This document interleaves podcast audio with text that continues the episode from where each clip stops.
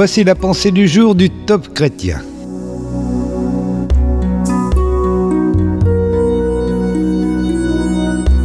Avoir son cœur.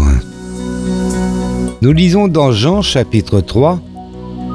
Oui, Dieu a tant aimé le monde qu'il a donné son Fils, son unique, pour que tous ceux qui placent leur confiance en lui échappent à la perdition et qu'il ait la vie éternelle.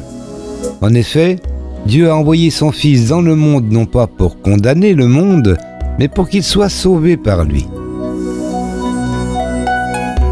Dieu a toujours ouvert son cœur face au chaos.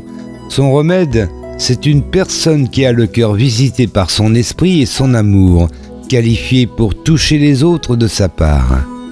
Ce genre de personne sort de sa présence avec une caractéristique simple et profonde, le cœur de Dieu pour sa génération.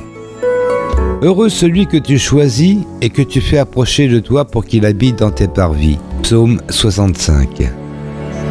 Dieu recherche de telles personnes dont les cœurs sont en communion intime avec son esprit, qui reçoivent un appel divin et dont les âmes sont remplies d'une sincère compassion.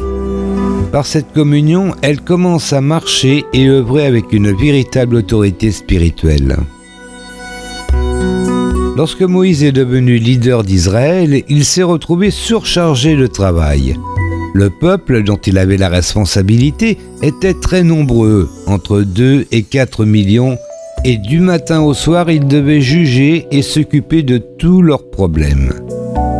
Dans Exode chapitre 18, Jétro, plein de sagesse, lui dit clairement que sa priorité était de passer du temps dans la présence de Dieu, de lui porter leurs requêtes, de communiquer au peuple des enseignements bibliques, mais de déléguer les autres tâches dans la relation d'aide à d'autres hommes de qualité, fidèles et zélés.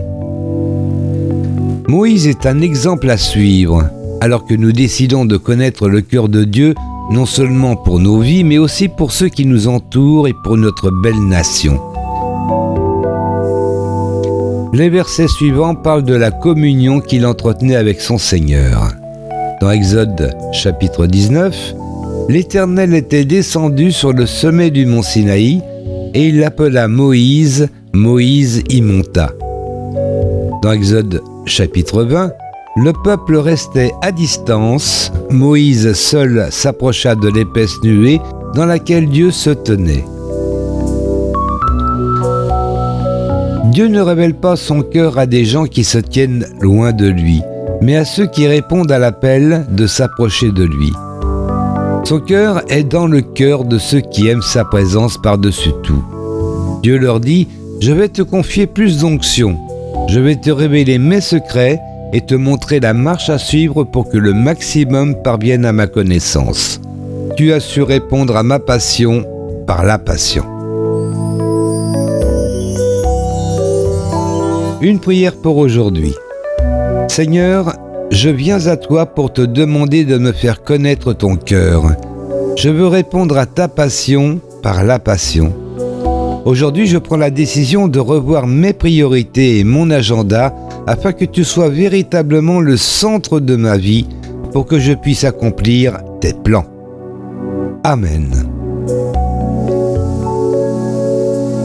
Il s'agissait d'un texte d'Éric Sellerier.